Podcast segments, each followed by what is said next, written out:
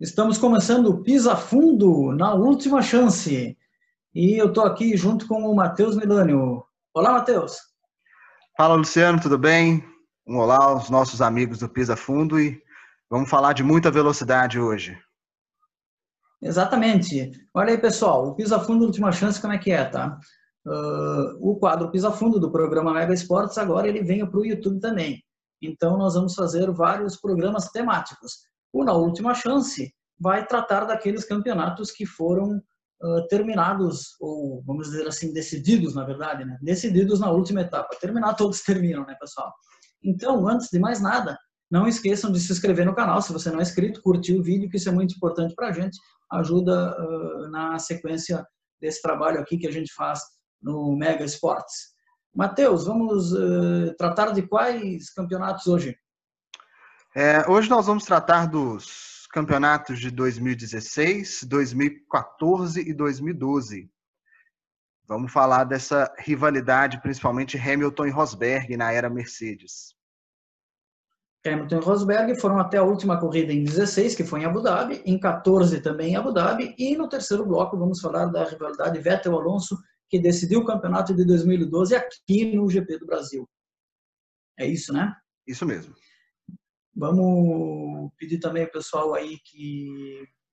Bom, pedir para se inscrever no YouTube a gente já pediu, né? Mas quem estiver nos ouvindo, né, pode também uh, se inscrever no nosso uh, show ali do, do Spreaker ali, ou de todos os agregadores de, de podcast, porque também vai uma versão de áudio desse programa. Mas, Matheus, vamos lá, vamos começar então de trás para frente, né? É bom esclarecer isso para o pessoal, que o próximo programa nós vamos tratar dos três campeonatos que foram decididos na última corrida uh, antes de 2012, né? Nós vamos começar então do mais recente para o mais antigo, é isso, né? É isso mesmo, Luciano. Na próxima edição do Última Chance, vamos falar das temporadas de 2010, 2008, que é muito marcante para o esporte brasileiro, e 2007. É verdade, 2008 ficou marcado em todos nós. Mas, Matheus, vamos lá, vamos, vamos pelo princípio. Essa temporada de 16, que acaba na última corrida, né? Eh, dá para a gente dizer que ela começa ainda na de 2015, né? Quando, com o Hamilton já campeão, o Rosberg consegue vencer todas as últimas etapas. Em algum momento eu cheguei a pensar que era uma questão até de benevolência da equipe e do Hamilton, já que um já foi campeão, deixa o piloto dois ganhar, mas ali estava começando uma virada do Rosberg. É, com certeza. É, a gente tem que até analisar ali o, o cenário do final de 2015 para a gente entender. É que a rivalidade deles estava ali no auge, né? Principalmente quando o Hamilton ganha o título ali. Essa rivalidade deles estava no auge. Óbvio que ali o Hamilton relaxou depois que ganhou o título, mas a gente viu que o Rosberg foi muito empenhado para aquele final de campeonato para provar algum ponto para a equipe, né? E me parece, guardada as devidas proporções, porque falar isso agora parece um absurdo, o cara já foi campeão. Mas, naquela época, a gente meio que tinha uma impressão do Rosberg como o, o Bottas hoje, né? Será que ele consegue um dia ganhar do Hamilton? Era isso que a gente pensava. Sim, sim. E é. até pela trajetória dele, que assim, antes da Mercedes, teve algumas, teve, conquistou até um pódio com Williams, mas assim, era uma trajetória de um, de um piloto regular, né? Apenas regular. É verdade. Mas aí, termina então o ano de 2015, começamos 2016. GP da Austrália. Sim, eu estou colocando na campeonato. Estou colocando na tela aqui pra gente, Luciano aqui o nosso infográfico do campeonato. Lembrando que para quem está apenas nos escutando, esse material vai estar tá disponível lá na página do Facebook do, do Mega Esportes, né? Esse material sempre vai estar tá disponível lá se você quiser olhar. Né? Isso, a página do Facebook é arroba Mega Esportes 2019 e também vai para o blog, tá? Blog Ultra Esportes, multimídia.blogspot.com. Lá é o lugar do textão, Matheus. Não, não é lugar Quem quiser ler textão é lá que, que o pessoal vai ver. Mas está ali o início da temporada. A Austrália, o Rosberg chega em primeiro, marca seus primeiros 25 pontos, e o Hamilton marca 18, chegando em segundo. Isso. E aí a gente vai seguindo por essas primeiras corridas, né? Com mais uma sequência de vitórias do Rosberg, né? Ele vence no Bahrein, vence na China e vence também na Rússia. Então, além das três vitórias conseguidas no final de 2015, ele ganha as quatro primeiras do ano seguinte, né? Colocando aí uma diferença considerável no início do campeonato, né? 100 a 57. E aí, nesse momento, aquela dúvida que a gente tinha já foi para o espaço, porque ele enfileirou sete vitórias. Já estava mostrando para todo mundo que sim, ele conseguia ganhar do Hamilton. Sim, com certeza. E aí veio o Grande Prêmio da Espanha. Luciano, você lembra o que aconteceu no Grande Prêmio da Espanha? Esse Grande Prêmio da Espanha, eu vou te dizer que para mim foi uma das melhores corridas dos últimos tempos, nos últimos campeonatos aí. Eu classificaria ela. Não, não, não fiz lista nem nada, né? Mas eu me lembro. Eh, eu tenho para mim que as melhores corridas são aquelas fáceis da gente lembrar, né? Sim. Esse Grande Prêmio da Espanha eles largam e é na primeira ou é na segunda curva que os dois batem? Eu acho que é logo depois da curva 3, se eu não me engano, logo depois daquela curva de raio longo, né, que é quase de pé embaixo, ali naquela reta pequenininha eles eles se acham por ali, né? E ali mostrou o quê, né? Mostrou um Hamilton tentando passar a todo custo, né? Uh, com a faca nos dentes, como a gente fala na linguagem do automobilismo, e o Rosberg não deixou por menos, né? E nenhum dos dois pensou, tem mais é, tantas voltas para conseguir ganhar do outro, né? Eles foram pro tudo ou nada logo na primeira volta. Sim, sim, ele, e e aí, essa vitória, posteriormente, né, Luciano, ela cai no colo do estreante pela Red Bull, Max Verstappen, né? Foi a primeira vitória Exatamente. do Max Verstappen na Fórmula 1. Exatamente. Essa corrida fica emblemática também por isso, né? O Max Verstappen era da Toro Rosso até a corrida anterior, o Kvyat, que era da, da Red Bull, e o pessoal lá da, da empresa de energéticos faz a troca dos dois, né? Rebaixa o Kvyat e promove Max Verstappen, e logo na primeira corrida, tem estrela, né? Sim, tem muita estrela. Logo na primeira corrida. E depois, cara, é, interessante era isso, porque o que, que tu esperaria, né? Pelo menos eu esperava, né? Se, se fosse para alguém da Red Bull ganhar, ia ser o Ricardo, né? Mas não, Sim. ganhou o Verstappen. teve até uma questão de estratégia, né? Eu acho que o, o Ricardo partiu para uma estratégia errada nessa corrida, né? Ele estava na disputa pela vitória e o Verstappen, com uma estratégia melhor, acaba vencendo a corrida. É, com certeza. Bom, nesse momento, então, do campeonato, tínhamos 100 a 57. É isso, né? Uhum, estou vendo aqui certo no gráfico, no lindo gráfico. Uh, bom, aí fomos para Mônaco. Mônaco tem um resultado estranho do Rosberg, né? Ele chega em sétimo apenas. Eu, eu acho que o Rosberg nessa corrida ele tem algum problema na classificação. E é. aí acaba, Mônaco é Mônaco, né? Treino é corrida. Você tem problema na classificação, você tem problema na corrida, no fim das contas. E ele tem uma inconstância que segue no Canadá, onde ele chega em quinto e o Hamilton chega as duas vezes em primeiro. E aí já diminui bastante a diferença. Estamos com 116. Luciano, acho que seu microfone está mutado. Alguém me ligou enquanto a gente grava, viu? Mas segue.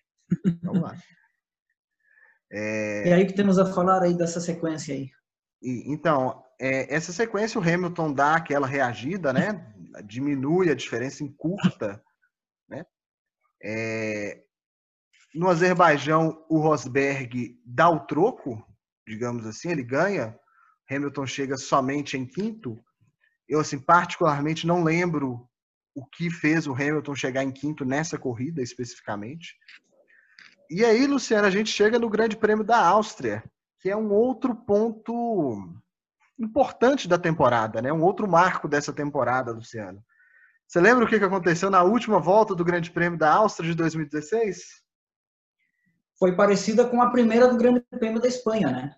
Um Sim. combate direto dos dois, roda a roda, né? para quem é saudosista aí das, dos antigos pegas, esses dois aí que a gente citou agora são bem tipo anos 70, 80. E, inclusive, uh, não sei a que ponto, mas, bom, é como os dois carros eram da mesma equipe, né? A asa móvel não faz a mínima diferença, nenhum desses dois. Até porque eu acho que na, na, na Espanha, no início da corrida, não vale asa móvel, né? Eles esperam três, quatro voltas para liberar.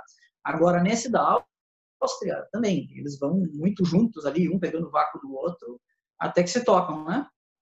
Isso mesmo. Eu estou até separando aqui uma, uma foto para a gente ver aqui desse acidente. Né? Na época deu muita controvérsia de quem que seria a culpa no acidente, né? A gente tem aqui o Rosberg, se o pessoal estiver acompanhando por vídeo, quem estiver acompanhando somente pela rádio vai poder ver essas fotos depois nas nossas redes sociais. A gente tem aqui o Rosberg por dentro, né? E o Hamilton por fora. E aí, o, Essa o choque... foto parece o Hamilton tá fechando a porta? Mas Nesse o... ângulo aí, pelo menos. O que se alega aqui é, é, o grande espaço que o Rosberg tinha por dentro, né? Óbvio que ele não é obrigado a ir lá por dentro, né? Mas foi, teve uma controvérsia muito grande na época, né? Deixa eu ver aqui. Aqui tem uma foto pequenininha, deixa eu ver se eu consigo aumentá-la pra gente. Que aí é, é segundos depois, tá vendo? O choque, né? O choque acontece neste momento aqui. Isso dá bem na, já na parte, vamos dizer assim, externa da, da pista. Isso. Externa no sentido do, do raio da curva, não é fora dos limites da pista. E aí você imagina como que não foi a reunião da Mercedes pós-corrida, hein? Ah, deve ter saído faísca, né? Sim. Mas. Aliás, quando a gente tem dois pilotos uh, ditos alfa, né? Tem sempre esse risco. Sim.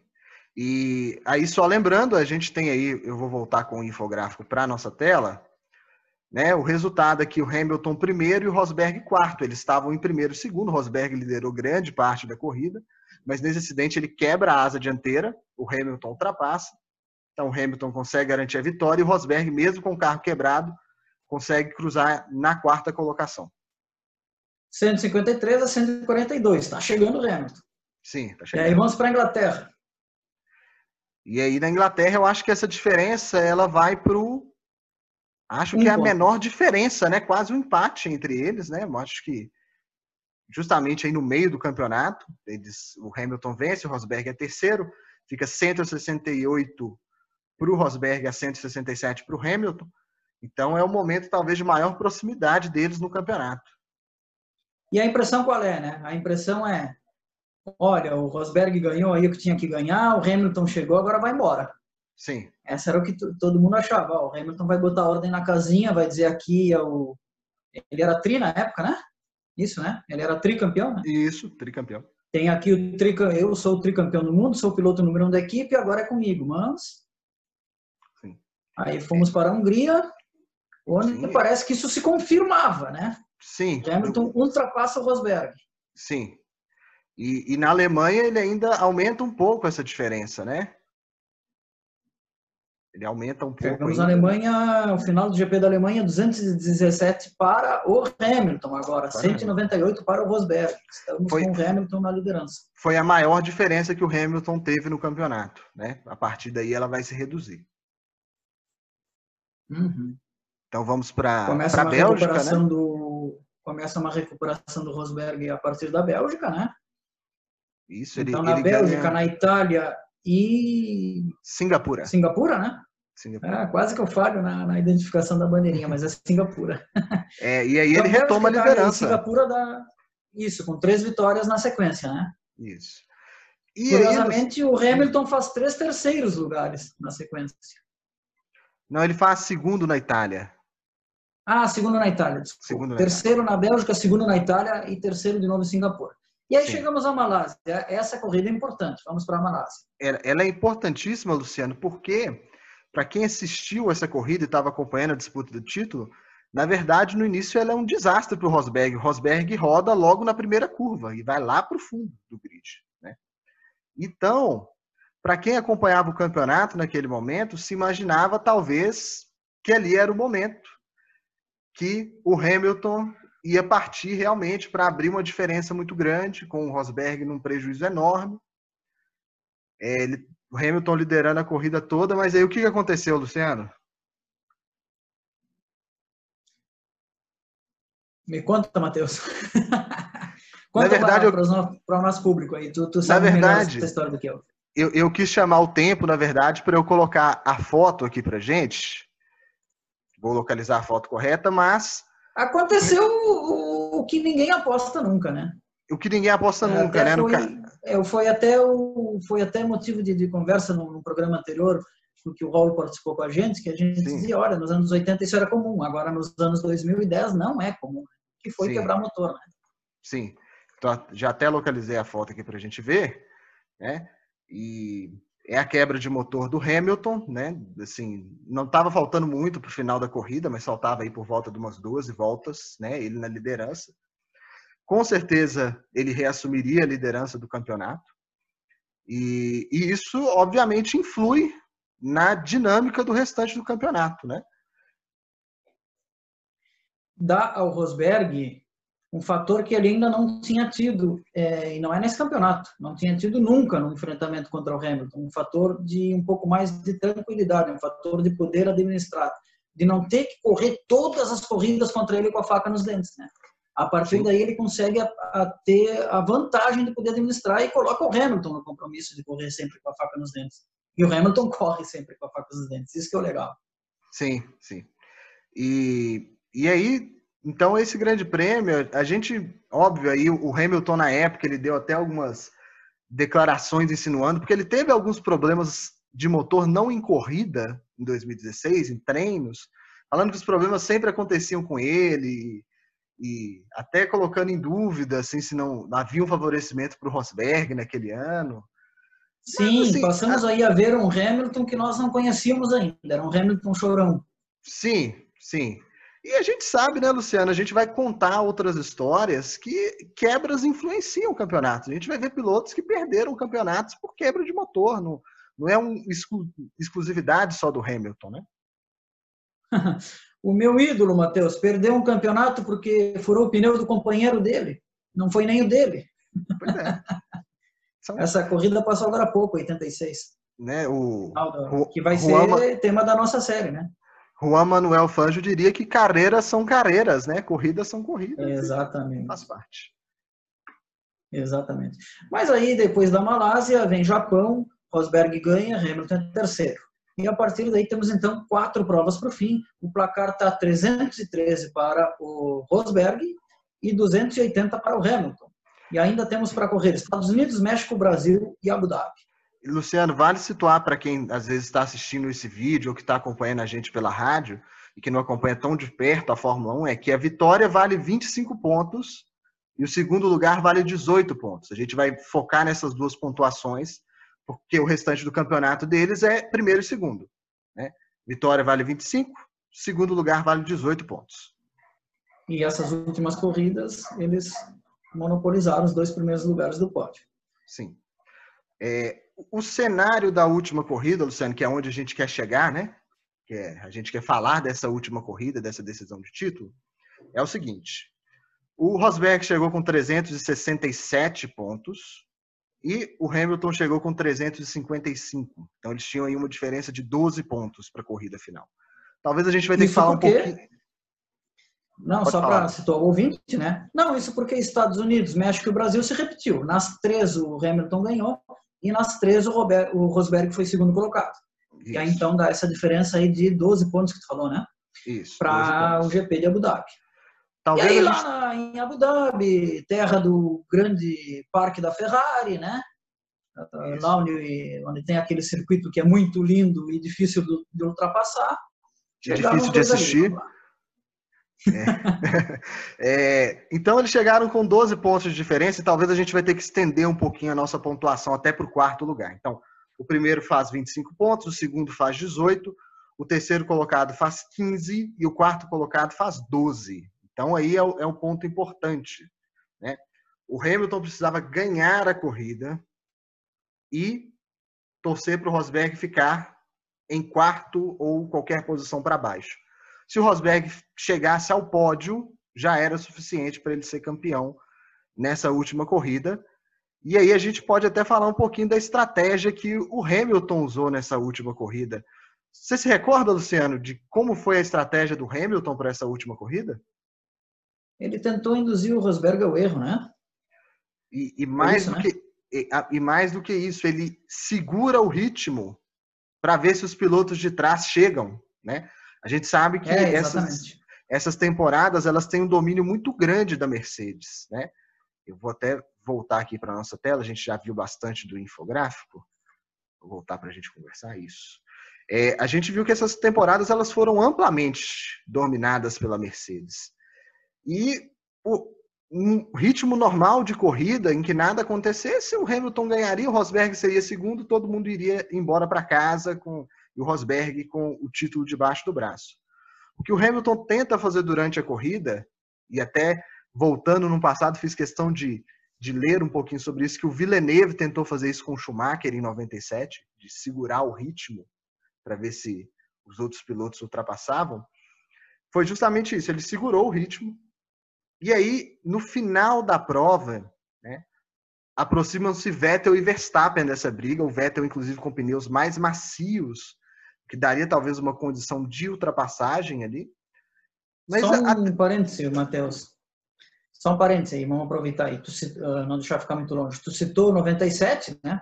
Sim. 97 deu certo, né? O Schumacher fica tão irritado com aquilo que tenta passar de qualquer jeito e, bom, ele acaba jogando o carro em cima do Villeneuve, né?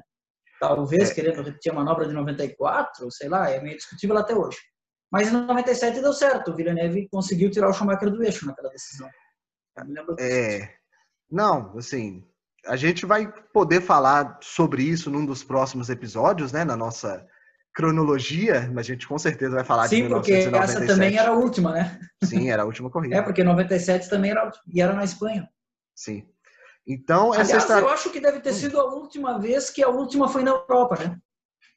Possivelmente, possivelmente. Acredito que, que sim. que depois já o Hackney e o Schumacher ganham já no Japão, né?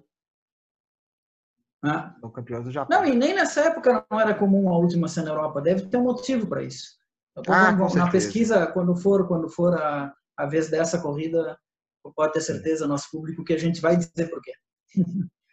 É, Mas segue o raciocínio, Matheus. Então, o Hamilton faz essa estratégia, o Vettel e o Verstappen se aproximam desse grupo. Eu vou colocar até uma, uma foto para a gente ver quão próximos eles estavam no final da corrida. Mas não dá certo, né? Essa estratégia que o Hamilton propõe não dá certo dessa vez. O Vettel até comenta depois da corrida que ele não se meteria naquela briga, né? O Vettel, piloto experiente ali nessa altura, já tetracampeão do mundo, ele falou que não se meteria nessa briga, não ia enfiar o carro ali. Mas a gente não sabe se fosse o Verstappen logo atrás do Rosberg, o que, que aconteceria, na verdade, né? É. Eu, vou, eu vou colocar a foto estranho, aqui. Estranho, né? É, é se fosse Verstappen, exato, né? Porque o Vettel tem um pouco do perfil, sei lá, né? do perfil, vamos dizer assim, não quero, não quero achar um adjetivo idiota para dizer, mas não é tão aguerrido. É um Sim. campeão mais estilo Damon Hill, é o Damon Hill que ganhou quatro vezes. Bom Sim. piloto, hein? Eu não acho o Damon Hill um mau piloto. Sim. Eu vou é, aqui, é, Mas, por exemplo, é, se fosse uh, Cara, se fosse. Acho que o Prost se comportaria como Vettel e o Senna e o Piquet como Verstappen, para a galera da minha idade ter. Possivelmente, possivelmente. E aí tem até aí uma. Tá foto... chegado, os quatro na foto, né? Isso, os quatro na foto, né? Então, assim, o Hamilton tentou até o final segurar, a equipe estava no rádio falando para ele acelerar o ritmo, né? Mas ele desobedeceu. Era uma estratégia, assim, tá dentro ainda do limite de, esportividade, né? Apesar de ser uma estratégia pouco comum, já que o objetivo da Fórmula 1 é ser o mais rápido possível, né? É, mas era é. valendo um título mundial, né? Então, assim, foi uma tentativa. Mas é, é interessante você falar isso, porque, na verdade, o objetivo da Fórmula 1 é ser o mais rápido e constante. Sim. Porque se fosse... Uma vez eu escutei um, se eu não me engano, foi o próprio Edgar Melo Filho, né? E se ele falou, eu não sou ninguém para dizer o contrário do que ele fala, por favor, esse cara sabe tudo. Mas ele disse assim, se fosse só a velocidade, daí é dragster, entendeu? Sim, com Tem certeza. que ser veloz e constante. Sim. Veloz e dragster, para quem nos acompanha, não é tão ligado na, em automobilismo, é aqueles carros compridões que disputam só na reta, né? Chegam a quase 400 por hora, sabia? Ou mais até. É... Mas aí os quatro chegaram na mesma foto. Isso é legal, né, meu? É poucas vezes na história tu, tu tem isso. Sim.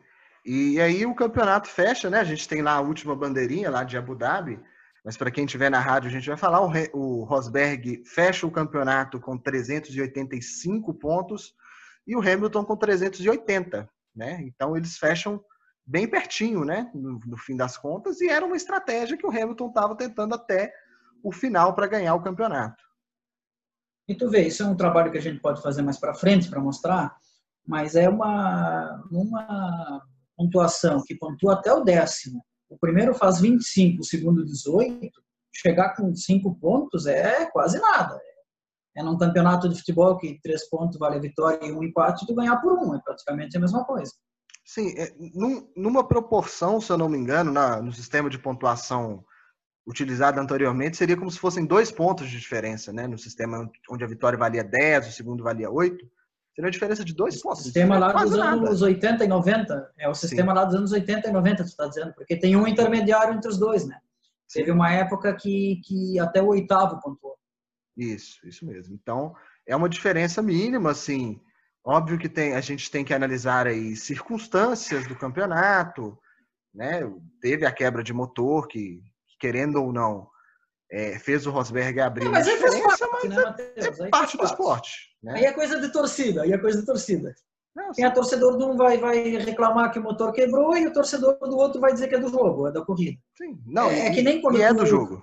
Tu discute um clássico de futebol com teu amigo e, e, o teu time ganhou porque um do time dele foi expulso e ele te diz, ah, só porque expulsaram um. Sim, mas tá, isso é do jogo. Sim. E, e isso aí, Luciano, o título do Rosberg, ele culmina né, poucos dias depois com uma. Assim, eu, eu não esperava particularmente, né? Que foi com a aposentadoria dele, né? Ele decide. Ninguém esperava, né? Ninguém esperava. Ninguém esperava. E, e aí e são dois fatos que culminam, que é fantástico, porque um nos envolve. Né? Poucos dias depois, o Rosberg anuncia sua aposentadoria, né? E como a Mercedes fica sem um segundo piloto para a temporada seguinte, ela vai na Williams e contrata o Bottas. E a Williams, que já tinha encerrado o contrato com o Massa, se fez uma baita festa para o Massa no GP do Brasil para se despedir. E o Massa corre mais um ano, então, pela Williams. Sim, sim. Isso culmina realmente no fim na permanência do Felipe Massa por mais um ano na categoria, né? Mas eu, eu confesso que eu, eu queria muito ter visto o Rosberg em atividade nos anos seguintes. A gente sabe que ele é um piloto que não é, não é do nível do Hamilton, mas que ele com certeza trazia uma disputa muito interessante com outro estilo de pilotagem. E seria muito interessante ver os dois campeonatos seguintes, onde a Ferrari subiu e o Vettel chegou para disputar o título. Seria muito interessante ver os três disputando. Uma briga com três, né? Seria muito uma briga com três. E talvez, aí é um exercício de imaginação, tá? Talvez, se o Rosberg tivesse ficado e ele também disputando o título, teríamos dois pilotos da Mercedes para disputar o título, talvez a Ferrari tratasse o Hakkinen de maneira diferente, porque não ia ficar brigando um contra dois, Vettel. Sim. Talvez sim. eles tivessem que trabalhar para o Hakkinen, né? Sim. Também vir para a briga, e quando o Vettel teria uma briga de quatro.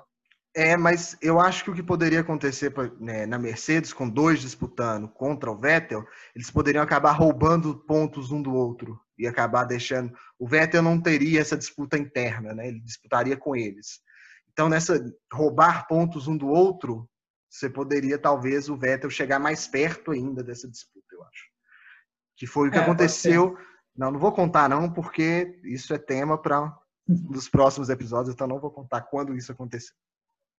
Tá bem, então. O nosso próximo assunto vai ser, de novo, Rosberg e Hamilton, só que de 2014, de novo em Abu Dhabi.